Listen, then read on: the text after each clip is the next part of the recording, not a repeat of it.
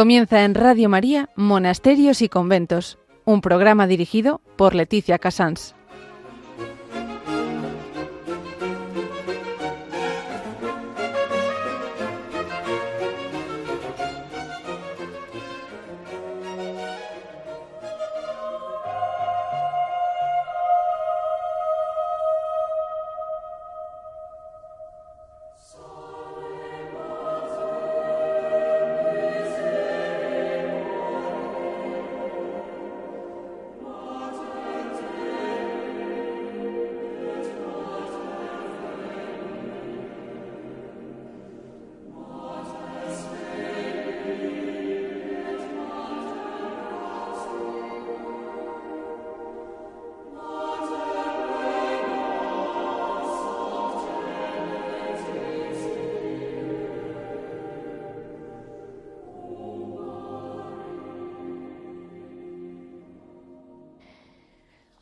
Hoy la agenda hemos, bueno, hemos piensen que en estas fechas tenemos grandísimos santos, eh, fundadores, en fin, un, momento en que eh, realmente hay que, mm, pues no sé, eh, decidir, decidir uno u otro. y he decidido la madre, mm, la gran Santa Beatriz de Silva. Santa Beatriz de Silva nace en Portugal, en Campo Mayor. ella es hija de, de la reina Isabel de Portugal se educó en la corte española, eh, fue mm, una de las, pues nunca mejor dicho, ¿no? Absolutamente educada dentro de lo que es Castilla y tuvo una enorme devoción de siempre a eh, la Inmaculada Concepción. Eh, sus padres las pusieron como educadores a los frailes franciscanos y tenía esa devoción muy especial a la Inmaculada Concepción. Ella después eh, tuvo, entre comillas, problemas porque era guapísima. Entonces, ya sabe que no hay que pasarse de nada, pero la pobre, pues, eh, se pasó de guapa. Entonces ahí provocó celos, probó todo, pero ella decidió consagrarse como esclava de María, ofreciendo su virginidad. En esa devoción a la Inmaculada Concepción que no la dejó nunca, todavía no era un dogma, es una idea que ella tuvo clara, eh, meditó sobre el encuentro, un encuentro que tuvo con la Santísima Virgen y decidió consagrarse a ella. Abandona el palacio y se dirige a Toledo.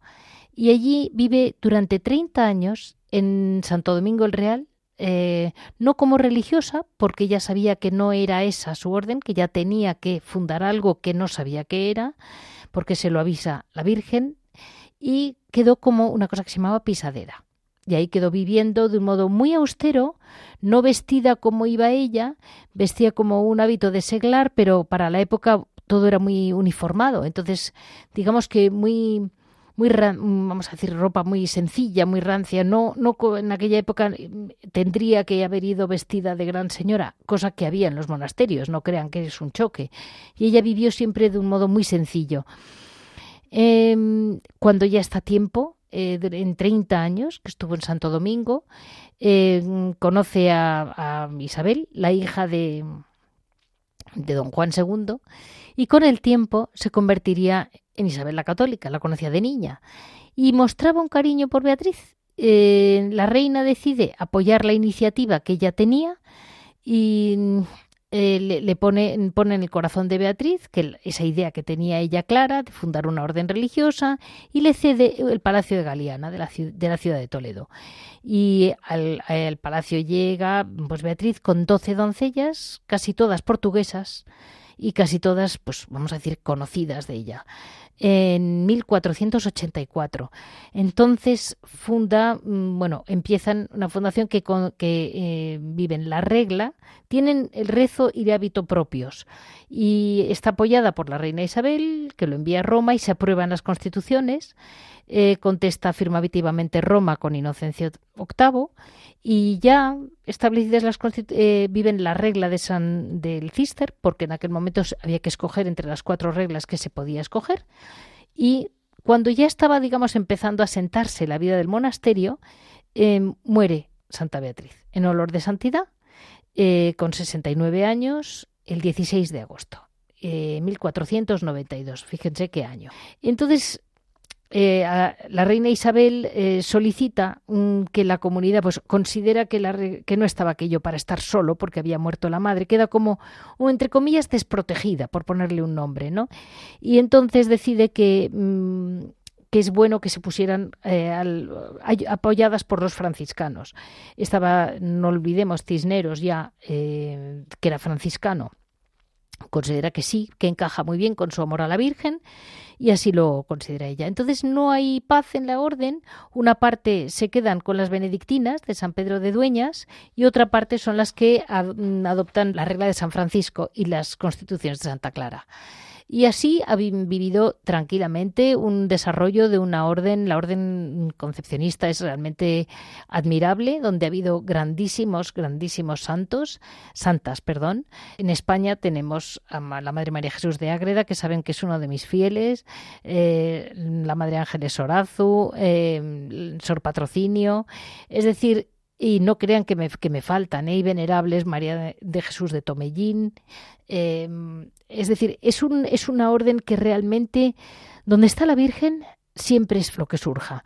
Y en este último siglo, en este siglo XX, eh, destaca un trabajo realizado por la Madre, Reverenda Madre Mercedes de Jesús, em, que intenta o, abre el camino de una vuelta a los orígenes de la orden, cuya reforma ha sido aprobada por San Juan Pablo II en septiembre del 1996. Y ese, ese pequeño, esa pequeña zanja que hubo en un minuto, que luego quedó olvidada prácticamente y como que ahora mm, en una vuelta a los orígenes abierto mm, el monasterio de, bueno, la Madre Mercedes, eh, así les es como este programa quería explicarles de algún modo como cuando un carisma es realmente verdadero y fuerte. Y está claro que Santa Beatriz de Silva fue una mujer no solo ella llena de virtudes, sino que es que además estuvo llena de mm, oración mística, fue una mujer que tuvo clarísimo que su papel era el, sacar adelante la devoción a la Inmaculada Concepción. Y em, por eso por eso precisamente yo creo que la Virgen nunca la dejó sola, aunque tuvo que esperar 30 años. No olvidemos que hoy en día somos muy, muy eh, acelerados. Y en ese momento, pues ahí estamos. Y eh, hoy en día tienen ustedes concepcionistas en España, en bueno, en todas partes. Realmente es una orden muy extendida y realmente su, su verdadera madre de todas es eh, Nuestra Señora, la Virgen María, la, devoción a la Inmaculada Concepción y su fundadora, Santa Beatriz de Silva. Vamos a dar paso a hablar hoy especialmente con lo que ha sido esa pequeña división, unión de la, del monasterio que lo dirige, digamos, abierto por la Madre Mercedes.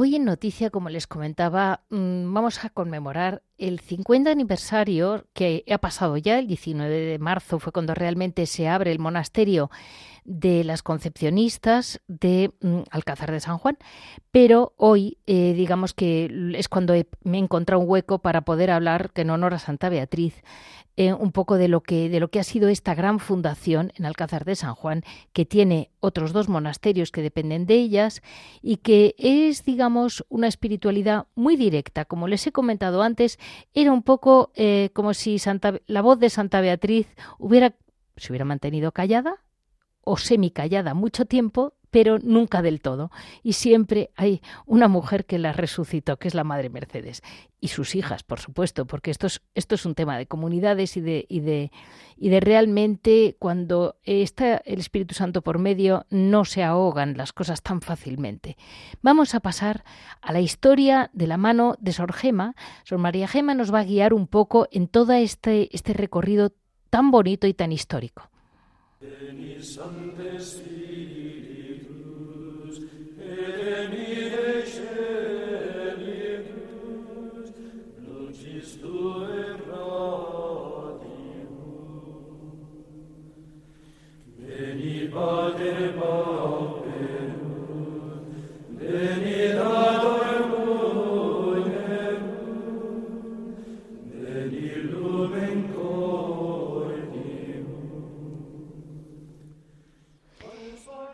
En Historia, Carisma, un conjunto, vamos a hablar de la Orden de la Inmaculada Concepción y Santa Beatriz de Silva.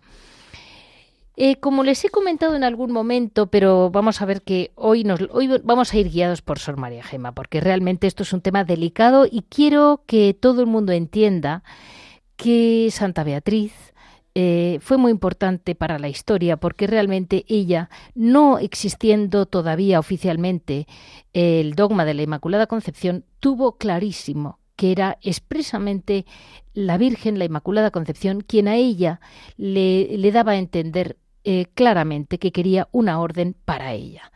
Em, esto tuvo muchísimo peso, tanto en la historia de España como en, sobre todo en toda la evangelización de Hispanoamérica, porque realmente fueron monasterios tan caseros como los nuestros, porque ya saben que la evangelización fue, mm, fue se, hacía al mismo tiempo en todas partes, y allí encontraron grandes provincias. Entonces, em, vamos a decir que, de algún modo, eh, vamos a empezar por hablar. Eh, ellas, la, la, madre, como les he comentado antes, su, la espiritualidad que ella busca es una espiritualidad profundamente monacal.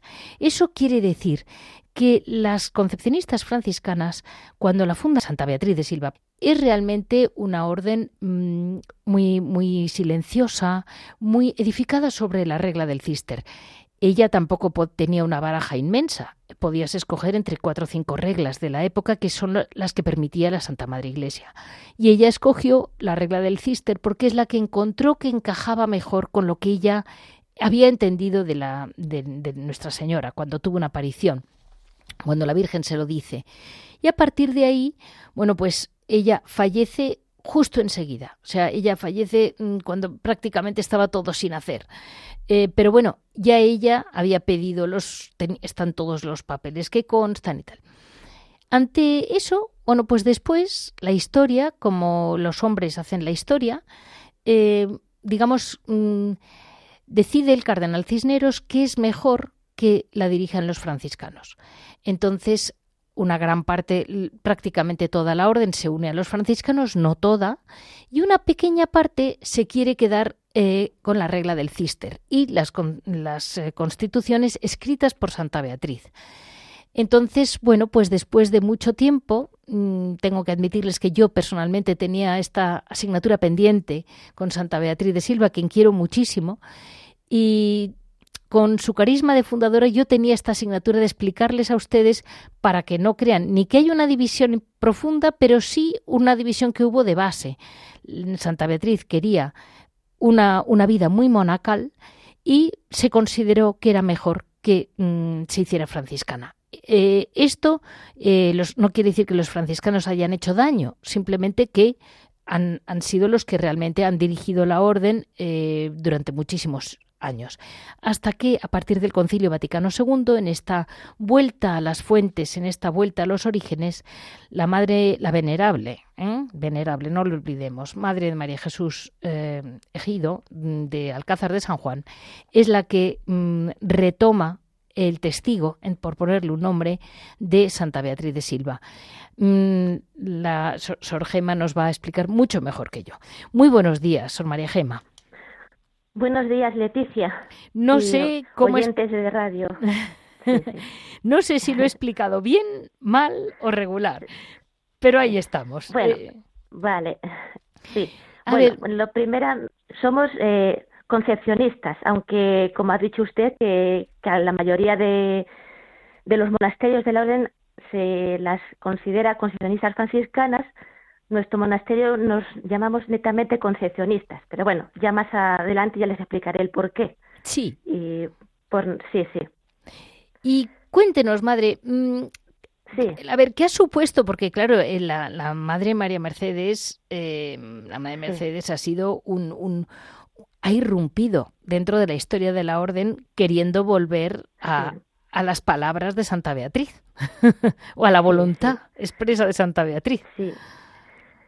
Pues mira, Leticia, te puedo decir que mm, nuestra Madre Mercedes ha sido como esa presencia callada detrás de lo visible y es un gran don para la Iglesia, para nuestro mundo y a través de la orden concepcionista y no lo dudo que para la orden concepcionista. Por supuesto. Y fue una gran mujer. Ahora que se habla tanto de feminismo, digo que fue una gran mujer que puso de relieve en el escalafón del reino de Dios la consagración total a Dios, plenamente enamorada de Cristo y de la Inmaculada Concepción, a los que entregó toda su vida.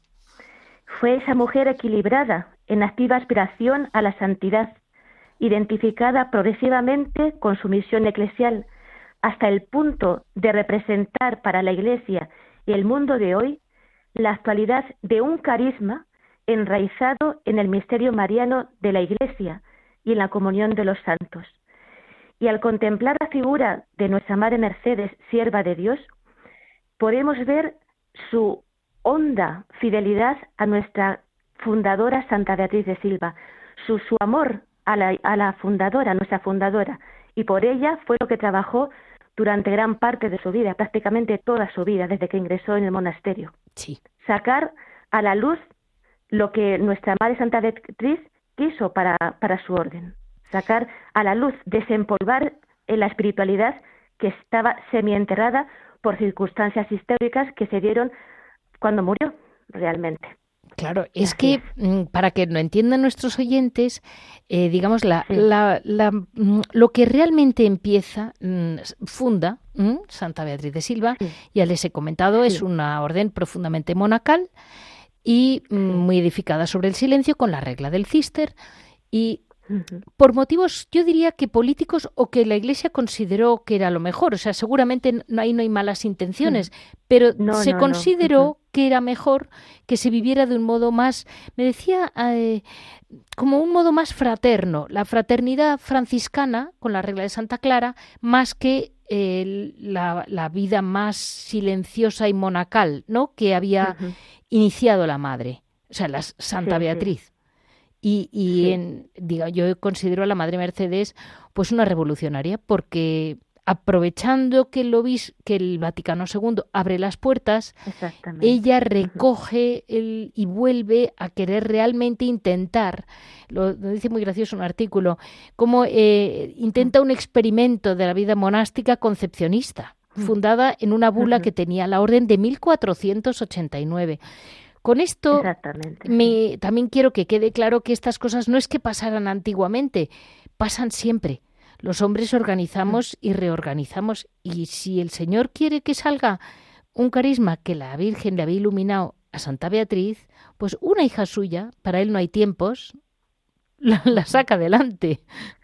Exactamente, sí, sí. Como para el Señor mil años en su presencia son un ayer que pasó, pues después de 500 años que murió nuestra fundadora Santa Beatriz de Silva, pues nuestra Madre Mercedes volvió a, eh, a, retomar su espíritu, ¿no? Que, que estaba semienterrado. Porque realmente... Sí, dígame. Sí, pero siempre, como, como digo, y es lo que nos transmitió nuestra Madre Mercedes, siempre desde la obediencia a la Iglesia, ¿no? Ella se, se centró en el, como ha dicho muy bien usted, en el Concilio Vaticano II, en su decreto Perfecte Caritatis, sobre la vuelta a, los, a las fuentes, ¿no? Entonces, ella basándose en la fidelidad a la Iglesia, es cuando sintió esa fuerza del Espíritu Santo para sacar a la luz lo que estaba escondido, lo que no se, no se vivía en su plenitud. Exacto. Es que cuando se, se, ven fotos de ella, pues, pues, ¿qué quiere que le diga? Nunca se sospecha el motor que hay dentro. Para que lo sepan nuestros siguientes, la madre murió, la madre Mercedes, muere en Alcázar de San Juan, en el monasterio, en el 2004. Estamos hablando de una historia muy reciente. Estamos hablando de una mujer que, que intenta realmente esa renovación de la vida religiosa eh, edificada sobre, sobre la, vuelta a las fuentes del decreto Perfecte Caritatis y realmente en ella eh, ya le había hecho, le había despertado un espíritu de, de fidelidad y de obediencia a su fundadora, sin, sin saltándose lo que ella mm, en lo que ella había entrado, porque ella había hecho sus votos, pero, pero ella entendió muy bien que la fundadora era eh, la voluntad y el carisma de, de Santa Beatriz. Y de algún modo, madre, ustedes cómo perciben, o sea, cuáles son las diferencias principales que ustedes ven entre la forma de vida franciscana y la forma de vida mm, monacal del cister, digamos que eso es un poco las dos reglas, ¿no? Para que nuestros oyentes digan, bueno, las dos son concepcionistas, las dos son las grandes imitadoras de María en este mundo, pero ahora que el hábito es el mismo, por supuesto, pero ahora queremos ver qué es, cuál es esa pequeña o gran diferencia mm, de vida. Pues, mire, yo le puedo hablar de yo pienso que las concepcionistas, vamos, generalmente la orden no es que haya división, pero vamos, hay distintas, exactamente, no hay división y siempre nuestra madre nos inculcó que nunca ni la rechazo a ninguna parte, o sea, era una mujer totalmente respetuosa, ¿no? Pero entonces lo que quiero decir es que ellas se centran más en la espiritualidad franciscana. Sí. Y nosotras más en la espiritualidad mariana, enmarcada en el monacato, ¿no? Es lo que, sí, sí, sí. Eh, ella es más la fraternidad, nosotras más pues el silencio, la soledad, eh, la liturgia, la lección divina, todos, eh, todas estas cosas que pues van forjando ¿no? la vida de, de una monja consagrada a Dios por mediación de María. la espiritualidad es retornar al origen santo, cómo Dios nos creó, cómo creó al hombre. Es, eh, de todos modos, es una cosa que, que mm, me, llama, la atención porque se relaciona mucho a la, a la devoción a la Virgen María, está muy, mm, muy tapada, por decirlo, la muchísima devoción que existió desde el principio a la Virgen María, porque se habla de ella como a partir de pues esto, de, estos 1490, esta, esta época revuelta que vivió nuestra Santa Beatriz. Y es como si hubiera de repente aparecido, irrumpido con fuerza y están las servitas, el gran amor de los cartujos a la Virgen, el gran amor de San Bernardo como cisterciense, o sea que nunca había dejado de haber una devoción profundísima del pueblo, pero se habla poco comparado con lo que, como si hubiera empezado, irrumpido en tiempos modernos. Sí, sí, sí, sí. Un poco, ¿verdad, Madre? Que ha sido un poco así. Y claro la, la, santa lo que quiso es eh, mantener una vida absolutamente monacal, como se había conocido pues mm, siempre. Y dentro de esa soledad decir, bueno, esa soledad, pero está María. Exactamente, claro. Es la razón de, de ser de nuestra orden concepcionista. O sea, es e, ella es, por ella nos consagramos a Dios por medio de nuestra Madre Inmaculada es la razón de ser de, de, nuestra orden. Nos impulsa mm, a su veneración e imitación. O sea, la concepcionista tenemos que, dentro de nuestro ser redimido del pecado, tenemos que, que irradiar a, la Virgen en, con nuestras palabras, con nuestras acciones, con nuestros silencios. Es, Exacto. Pues siguiendo un guion de, un escrito que dejó eh, la Madre Mercedes em, sobre el carisma de Santa Beatriz. Eh, explica cómo eh, poco a poco va, diciendo cómo, según la tradición, comienza cuando la visita de la Madre de Dios en el cofre histórico. El cofre histórico les he comentado antes, pero se lo recuerdo. La vida de Santa Beatriz hubo milagros, nos guste o no nos guste, nos parezca extraño o no. Ya en sus tiempos ella sufrió muchísima persecución en vida, y como era guapísima, eh, tuvo que ponerse ese velo o, se, o decidió que se lo ponía para que no la vieran más y dejaran de darle la brasa con que era guapísima y la dejaran vivir para la, para la Virgen, para la Inmaculada Concepción, que era realmente lo que ella. Y estando en un momento de uno de los encierros que tuvo la pobre, en, aquel, en un cofre, fue cuando ella, eh, por medio de María, espontáneamente le surge ese amor a, la, orden de la concepción. Fue el germen realmente. ¿Cómo fue aquella experiencia religiosa, madre? Pues fíjese que pues cuando la madre de la reina católica, Isabel, cuando quiso, pues la metió en un cofre, con la intención de, quitarle la vida, ¿no? Sí. Pues ahí a los tres, a los tres, a los tres días, pensando que iba a encontrarla muerta, se la encontró radiante. Y fue allí cuando se le apareció la Virgen. Paradójicamente, comenzó a vivir allí vida más plena, donde el mundo quería hacerla morir. Y allí recibió la petición de la Virgen diciéndole que fundase una orden en su honor. Mm, luego nuestra Madre Santa Beatriz salió de palacio y se dirigió al monasterio cisterciense de Toledo y allí en 30 años estuvo esperando que otra vez la Virgen le dijese que, cuando la, la, orden su punto. Y ya fue cuando se le volvió a aparecer la Virgen y en 1489 ya la Iglesia la, aprobó, como usted ha dicho antes, eh, Inocencio VIII, el Papa Inocencio VIII, con la bula interuniversa, la fundación de la orden, pidiendo ella la regla del cister, porque en aquel entonces había cuatro reglas existentes solamente, la de San Basilio, la de San Agustín, la de San Francisco y la del cister. Entonces, nuestra madre Santa Beatriz eligió la del cister. Perfecto. Y bueno, pues ya allí pues ella murió, ya profesó bajo la regla del cister y murió y ya fue cuando vino pues todo con esto de, de las reformas de las órdenes, el cardenal Cindero la encauzó la orden por la espiritualidad franciscana y bueno, es un poquito lo que, lo que ha pasado. Pues les comento a nuestros oyentes que em, de una forma muy divertida, es una palabra que seguramente es antigua, como ella vive 30 años esperando, como ha dicho la hermana, eh, como pisadera se llamaba, que era que no era monja, pero vivía la vida de las monjas, esperando, porque ella sabía que no tenía que, eh, digamos, mm, estaba ahí, callada, esperando, tranqui. Imagínense 30 años de espera, ¿eh? que en aquella época no se vivían 200. y, y, después, cuando ya, mm, como ella lo consigue, digamos, mm, es cuando le ceden, no, si no me equivoco, el Palacio de Galeana de Toledo, se, lo, se lo ceden a ella y cuando ya estaba a punto de concluir mm, felizmente, muere Santa Beatriz, como he dicho antes, con 69 años de edad. Entonces, el, de nuevo interviene la reina Isabel para solicitar eh, que se imponga o que se aplique la regla de San Francisco, pero siempre hubo un grupo que no quiso, y esos se unen al monasterio de las benedictinas de San Pedro de las Dueñas. Y esto supuso un pequeño choque en aquel momento que hoy más que choque yo lo veo como un enriquecimiento para las dos partes, porque si una parte de las concepcionistas vive una vida más fraterna y a lo mejor más activa y otra parte vive una vida realmente más monacal y más silenciosa, me parece que una enriquece a la otra como las dos enriquecen a la Iglesia. Claro, sí.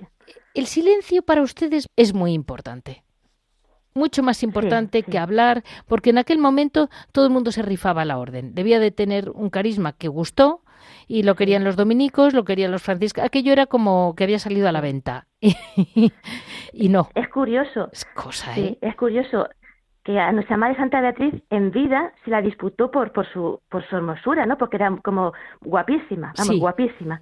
Y luego su obra también se la, ha disputado. Sí, sí, qué curioso. Eh, eh, es, que la vida y la obra de ella, por eso es difícil el programa, porque no puedo hablar de su vida y separada una obra, sino que es todo, todo va mezclado, como con las mujeres en general, ¿eh? Pues, pues Y, es que es verdad que es un poco así.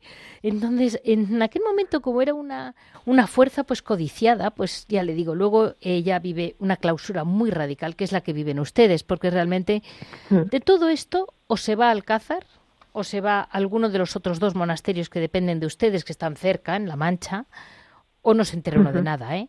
Sí, sí, claro. Cuando, quien quiera venir, que están abiertas las puertas realmente. Ahora que nos vamos, a comenzar enseguida la novena Nuestra Madre Santa Beatriz, el 9 de agosto, pues quien quiera venir, aquí conoce un poquito, por lo menos la, liturgia, a las 7 de la tarde tendremos, tendremos la Eucaristía, y bueno, es un poquito como, como queremos ser fieles, ¿no? Servir a la Iglesia, que es el, el sentido que tiene nuestra vida, y hacer el bien a toda la humanidad.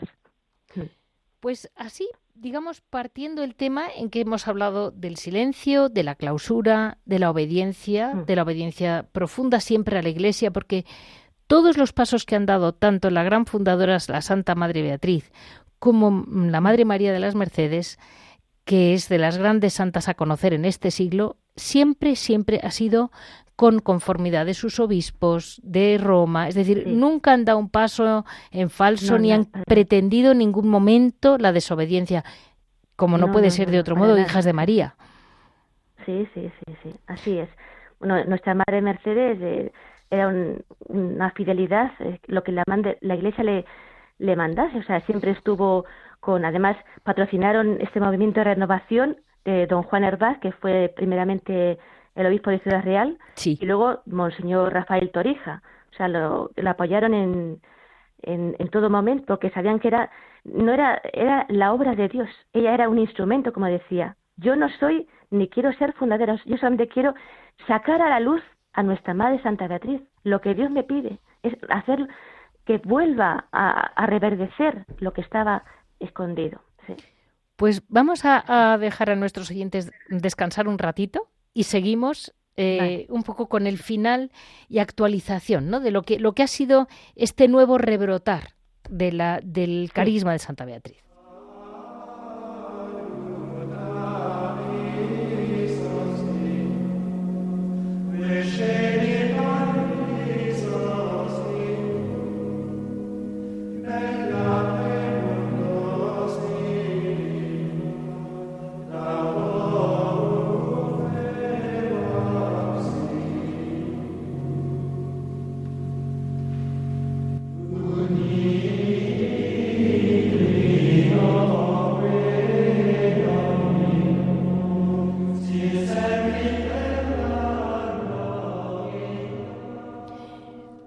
Pues mm, seguimos en, esta parte que realmente mm, hoy es una continuación, pero también es en gran parte eh, el hora et labora de las madres, porque, a ver, la madre Mercedes lo ve claro, la madre Mercedes entiende perfectamente lo que la voluntad y el carisma mm, sobre el que se apoya, que es el que se apoya, no, el que es el suyo, el de la de Santa Beatriz Santa Beatriz hablaba con una seguridad aplastante porque le venía directo de la Virgen, como ha dicho mm, Sor María Gema, con toda la, o sea, no tenía, no es la duda del que cree que ha meditado, no, no ha meditado nada, eh, ha esperado 30 años y la Virgen se lo ha dicho claramente.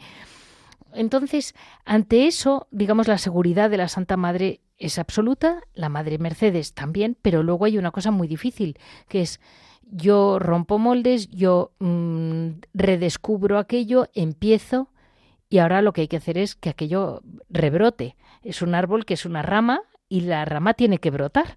Y ahí estamos hoy en día en el monasterio de Alcázar de San Juan con las madres actuales que realmente están, eh, pues eso, demostrando, no, no hay nada que demostrar, eh, mostrando, apoyando a la Iglesia en este mm, vivir la vida tal y como la quiso Santa Beatriz. Eh, madre, eh, su monasterio es relativamente autónomo. No más que autónomo, autosuficientes. Es un convento que, por lo que he visto, tienen ustedes campo, embotellan ustedes verduras, eh, les veo cogiendo aceitunas de los árboles, vamos, veo que trabajan como negras. Sí, sí, trabajamos bien en el campo, sí, sí, como buenas manchegas. Bueno, sí, sí, trabajamos bien en el campo, sí. Y bueno, también nos dedicamos a. Hay una hermana que hace cirios pascuales preciosos, conos también, la encuadernación. Y bueno, ese es nuestro trabajo, nuestro sustento de vida, sí. El monasterio vende iconos y encuadernación, pero eh, aparte ustedes se auto intentan mantener lo máximo que pueden lo suyo, ¿verdad? Sí, sí, sí. Eh, todos los productos de la web ahora los consumimos porque el, año es muy, es muy largo y claro, tenemos que vivir de todo lo que los tomates, los pimientos, todo. Lo consumimos nosotras. Claro, claro, porque es, es una comunidad joven, es una comunidad de edad bastante joven y luego tienen otros dos monasterios que están muy unidos a ellas, el de Campo de Criptana, creo que es madre. Sí, sí, solamente Campo de Criptana, sí. Vale. Y Alcázar de San Juan, sí, sí, sí. Perfecto. y el de Campo de Criptana también, digamos, está con ustedes, vamos, este, viven la misma vida. Sí, sí, sí. La misma espiritualidad, eh, hijas de una misma madre, o sea, iguales, con las mismas constituciones aprobadas. Eh, las enmiendas, me, refiero. Claro. todas de la misma orden. Por supuesto. Exactamente. Sí, sí, sí, sí. Y, dígame, madre, eh, hay una devoción mm, popular grande a, la Madre Mercedes. Uy, sí. Fíjate, la, Leticia, ahora que hemos celebrado el día 3 de agosto, es increíble la gente que viene. Pero te hablo de cientos de fieles. Y es que es, es increíble que una monja de clausura, es que no digamos que, ha, que ha salido, ¿no? Es que desde, desde el monasterio es que realmente muchas muchas personas acudían a ella en busca de, ayuda espiritual. Y ella pues es que era una como le digo una presencia que era, hablaba poquito pero te llevaba a Dios. Entonces la gente que viene a, porque después de la misa abrimos la parte de del cementerio para que la gente vaya a rezar ante su sepultura. Y a mí me emociona de verdad. Es impresionante. además es impresionante. Es impresionante porque es que, mire hermana, parece que es que la fe va a menos. Parece que la fe en los santos, en el apoyo que nos pueden dar los santos va a menos, porque es un poco lo que nos, nos pintan. Y la realidad es que luego, eh, pues ahí tiene un caso. Sí. Mm, estamos hablando de gente que se quiere dejar guiar y apoyar por ella. Sí, sí, que se encomiendan a ella. Es que se encomiendan y muchas veces nos escriben gracias con los favores que les está concediendo nuestra Madre Mercedes. O sea, tienen esa fe en que acudiendo a ella, o sea, esa fama de santidad, ¿no? Sí, sí. Que, que acuden a ella sabiendo que puede interceder ante el Señor por sus necesidades. Y es, es impresionante, realmente. Bueno, la hermana Mercedes muere en olor de santidad eh, y tuvo fama de santidad ya en vida. Sí, sí, así es. Esto lo comento porque parecen cosas del siglo XIV, pero no, son de hoy. No, sí, son de hoy, son de hoy. El mismo día de cuando estaba, teníamos en, en el coro, pues la gente nos pedía que pasásemos por su cuerpo, pues un rosario, una, a lo mejor una pulsera, una sortija, algo porque para ellos era eh, tener algo, como una reliquia. O sea, nos, pedían, pásenme usted, por favor. Incluso a personas escribían unas cartas, había, había un señor que escribió una carta que tenía guardadas de nuestra madre Mercedes, que, que decía que, que, una santa en el cielo, que, y, y nos escribía una frase que una vez le, le, escribió nuestra madre Mercedes a él cuando pues estaba ya grave por su enfermedad y le decía, el dolor es la cátedra más importante y en la que se aprende en propia carne el valor del sufrimiento y donde realmente se aprende a amar. Y este señor recordaba esa frase como, como un tesoro que le ayudó muchísimo. Es que es así, es que está muy anulado y es, verdad que es así. Así es. Y, ustedes estos días, ahora en agosto, tienen la novena Santa Beatriz, como ha dicho usted antes. Sí, sí, sí. El día 9 la comenzamos. Perfecto. Y bueno, viene mucha gente, vienen sacerdotes que quieren pues mucho a nuestra madre fundadora, en fin, que es una, una muy bonita, muy bonita participa, participa en la gente, en los cánticos, la liturgia, muy bonita, sí, sí. Mm, o sea que de algún modo ustedes eh, sí comparten con toda la gente esa, esa posibilidad de, de, oración de la gente, ¿no? Con ustedes. Sí, sí, porque es que nuestra Madre Mercedes siempre quería que, que, que quien acudiese al monasterio se fuese lleno de Dios. De ahí su empeño en acercar a, la, a las personas la liturgia, este era su deseo, que, se acercasen al Padre. Este era llegar al conocimiento y amor del Padre. Y ponía todos los medios. Sí, sí, sí. O sea, que de algún modo mm, ustedes están madres realmente mm, luchando por, sin hacer ruido, demostrar que es posible vivir la, la vida tal y como la quiso eh, la Santa. Exactamente, sí, sí, sí, sí. Eh, desde el ocultamiento, claro, porque nuestra vida no se ve y no se, no se entiende, ¿no? Porque mucha gente dirá, pues, ¿qué puede aportar una, una monja de clausura? Y no, pues nuestra vida es como tenemos un cartel en la celda que dice, nuestra vida ha de ser redención para el mundo. Y es nuestra vida, pues, para, para todo el mundo. De, ahí la, la vida de oración, de silencio, de sacrificio, de penitencia, de austeridad y de, también, por supuesto, de alegría, de mucha alegría. Eh, les, les, cuento una última anécdota a nuestros oyentes con usted, y es que una de las de los motivos o de las causas que pusieron para, para mm, que la orden mm, consideraron que era demasiado austera porque Toledo estaba muy lejos del mar y no podían tener mm. pescado. Y el pescado era muy caro y entonces consideraron que en las constituciones fallaba algo que no se podía vivir en ese grado y, tenían que tener permiso para comer carne. Y me, hizo mucha gracia porque dices realmente cómo, cómo cambian las épocas, ¿no? Pero que ese fuera uno de los argumentos que digo, bueno, es que mi hija es carmelita descalza y tampoco toma carne y no pasa nada. Pero fíjese que, que dentro de, la austeridad, muy tanto nuestra madre Santa Beatriz como nuestra madre Mercedes, muy humanas. Sí, Cuando hay enfermedad, eso es lo, mucho. Eso es lo, lo que hacen los santos, ¿no? Son humanos. Exactamente, sí, sí, sí. Pues yo quisiera, mm, mire, muchísimas gracias primero por estar ahí, porque para esta yo animo a toda la gente que mm, esté cerca, cerca de la Mancha, que se acerquen para verlo, para ver la espiritualidad de, de, Alcázar de San Juan, que realmente es maravilloso ver cómo un monasterio con monjas jóvenes eh, y guiado por, por un, un, resucitar. Y esto parece que es algo que, que no, no se hizo, que es uno de los múltiples propuestas que quedaron en el olvido o se han hecho mm, eh, invenciones. No, esto es realmente, estaba todo escrito, todo eh, detallado, lo que deseaba la Santa Madre Beatriz y realmente ahí lo tienen una serie de mujeres que luchan a diario por seguir primero a Nuestra Señora. Aquí vamos por orden. Y luego tienen a Santa Beatriz de Silva como modelo y como fundadora. Sí, sí, sí, sí, sí. Pues si usted quiere decirles algo más a nuestros oyentes, hermana, pues escuchamos. Pues sí, pues qué le diría que, vamos a ver, pues que eh, nuestra Madre Santa Beatriz fue, se la denomina la Santa del Silencio. Sí. Pero no porque fuese su vida, no estuviese, no sé cómo decirle, fue una vida de silencio porque fue eh, una vida de entrega a Dios desde el ocultamiento. Sí. Entonces, ella, ¿qué hizo la Virgen? Guardaba las cosas en su corazón. Pues nuestra Madre Santa Beatriz la imitó.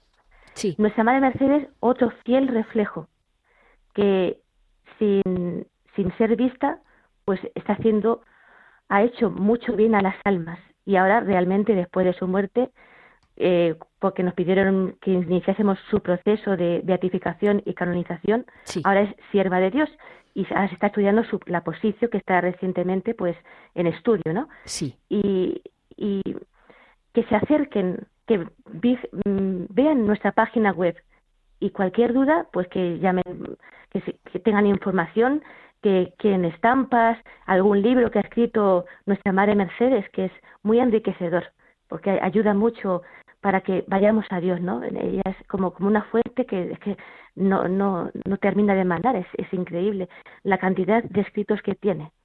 Muchísimos, muchísimos. Habló poco, pero lo plasmó en el papel. Vale, o sea, la Madre Mercedes lo pues, que tiene es mucho escrito. Mucho escrito. No le exagero unas ocho mil páginas vale. de su puño y letra. Muchos, muchos escritos. Claro, algo, algo Algunos están... Porque era una mujer que investigó muchísimo. ¿Perdón? Que eh, no puedo olvidar que, que investigó muchísimo, porque si no, no se llega tampoco humanamente, quiere decir. Sí, Es, es increíble como muchas veces no, nos decían los las personas que han estudiado no la, sus escritos que una persona que apenas tenía estudios porque bueno no, no hemos hablado de su vida pero no tenía estudios prácticamente cómo pudo escribir tan bien también. Sí la verdad es que Dios la guiaba no tenía nada de estudios de exégesis, sin embargo, manejaba la Biblia Leticia de una manera asombrosa. asombrosa. Bueno, de hecho, tiene sus obras en, publicadas por la BAC hacia el amor perfecto y unos ejercicios espirituales que realmente es que es lo que necesitamos eh, el ser humano actualmente. Ahora hay tantas, tantos suicidios porque no vamos a, a la fuente, a Dios. Queremos quitar a Dios de nuestra vida y claro, quitamos el camino, la verdad y la vida que es Él. Y estos ejercicios es como espolearnos por dentro. ¿Qué tenemos que cambiar? ¿Qué pasiones tenemos que, que encauzar hacia Dios para que seamos felices en la tierra? Para que seamos felices. La felicidad es, viene en la renuncia. Cuando pensamos en nosotros mismos, pues nos quedamos mal. Y sin embargo, si pensamos en Dios y en hacer el bien a los demás, ahí brota la, la felicidad. Muchísimas gracias. Hoy hemos tenido la oportunidad de hablar con mm, Sor María Gema, mm, hermana de la concepcionista del monasterio de Alcázar de San Juan, que no es fácil hablar con ellas porque están en profundo silencio, así que escúchenla bien porque no la van a volver a oír fácilmente. La van a oír cantar como muchos si van allí. Sí. Mi madre, mi madre abadesa las, eh, atenderá a las personas que, que quieren más información, por supuesto. Eh, mi madre abadesa, ya les digo, les, ayudará lo que quieran más información y mucho mejor dicho, realmente que yo. Muchas gracias, hermana María Gema. Muchísimas gracias de Radio María y a de ti, todos. Leticia. Gracias. Gracias a vosotros. Gracias.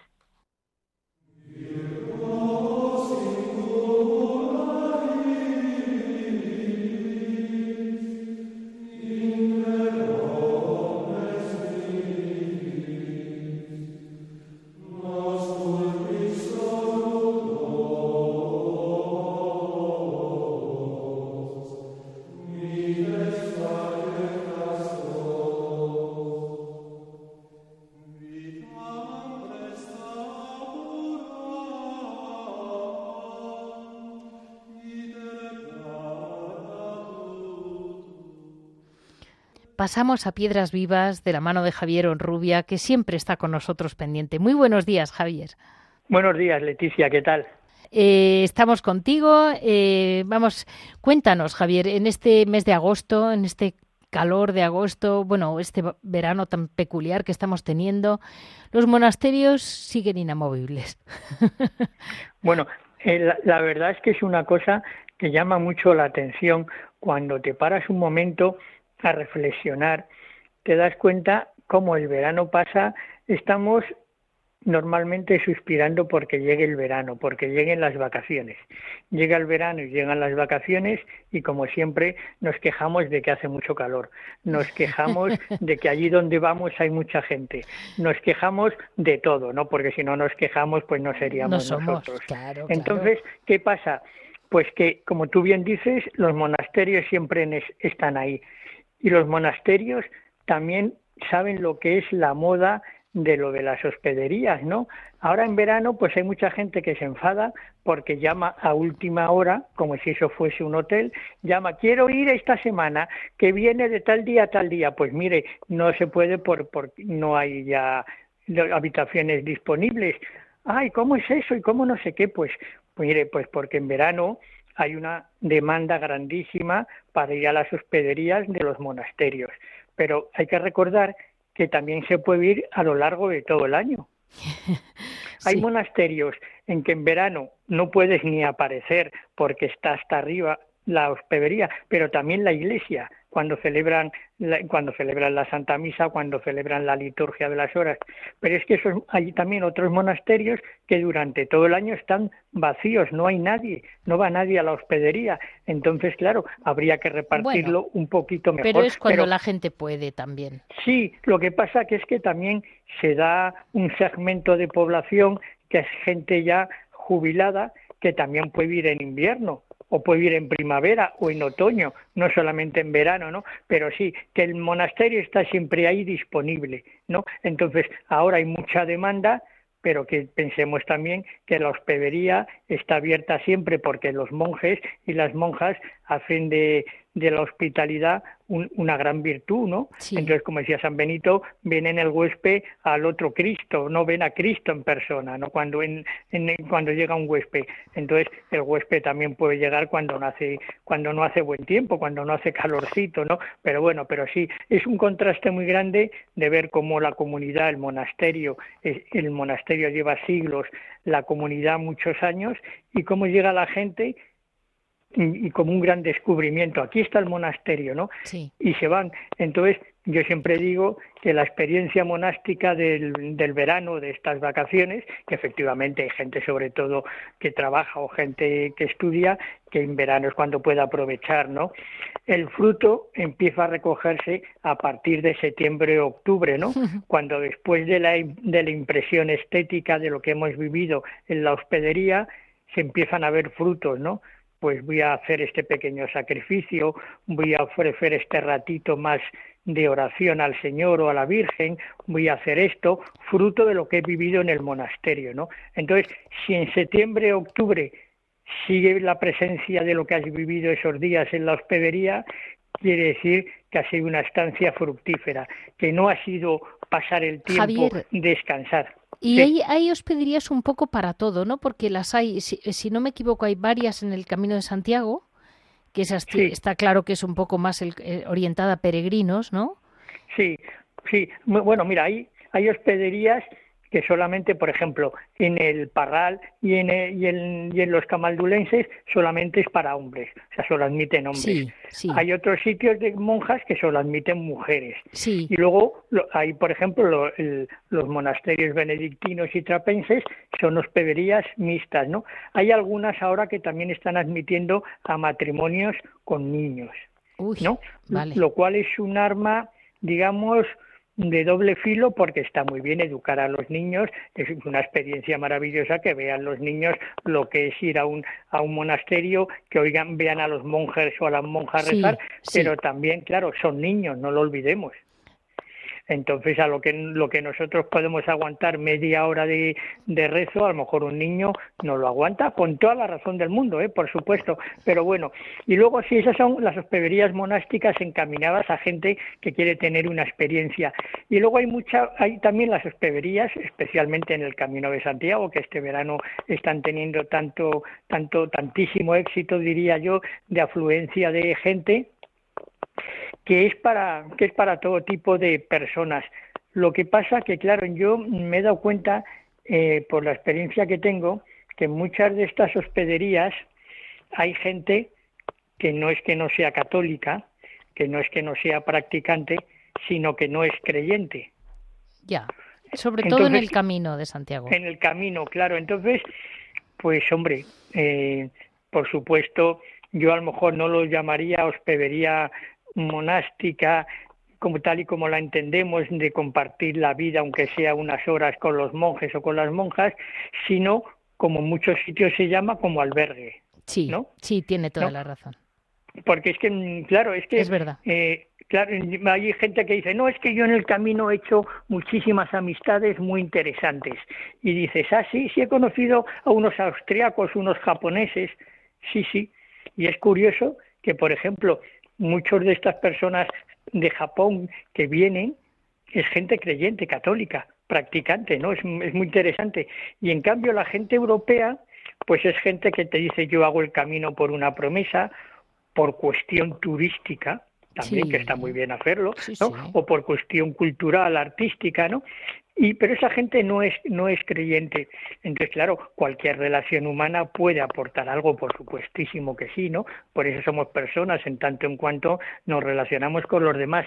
Pero en, en, esto, en estos lugares que tienen un fin religioso, pero que con el paso del tiempo se va desdibujando un poquito el perfil religioso, pues es un, un poquito, no sé, a mí es una cosa que no me acaba mucho de convencer porque dices, bueno, yo voy con un grupo de universitarios, un grupo de padres o madres jóvenes, un grupo de familia, vale, y puedes compartir muchas cosas, la fe, la Eucaristía, la vivencia, la puesta en común de lo que te aporta el camino, ¿no? Pero que también hay mucha gente que hay, grande, hay grandes casos de conversiones, por supuesto, pero que últimamente yo creo que por lo que he estudiado los últimos 20, 25 años, la motivación religiosa brilla por su ausencia. Bueno, Entonces, claro, yo muchas pues veces me pregunto si la gente hace el camino de Santiago y no tiene motivación religiosa, se queda un poco cojo. Bueno, pues ahí nos quedamos porque realmente estamos comentando este el tema de las hospederías que me han preguntado muchísimo y yo quisiera que todos sepan que están, que están llenas, pero están. Y sobre todo en el norte de España en el norte de España y que están todo el año. ¿eh? Todo el año, sí. No, lo olvidemos, Que, no, que, no, son las rebajas de verano, es todo el año. Muchísimas gracias, Javier. A ti, Leticia, a ti, gracias. Muchísimas. Este ha sido el sumario de hoy, lunes 7 de agosto. Mm, muchísimas gracias a Javier Esquina, que está aquí como siempre al pie del cañón. Ya saben que para cualquier comentario, cualquier duda, pueden comunicarnos en monasterios y conventos si desean escuchar los programas o alguien que esté interesado, lo tienen en la página de la radio www.radiomaria.es y en el apartado de podcasts como Monasterios y Conventos. Ya saben ustedes que siempre estamos con ustedes hasta dentro de 15 días, ya terminando el verano, seguimos a su lado, rodeados de grandísimos santos. Hemos escogido en esta ocasión a Santa Beatriz de Silva.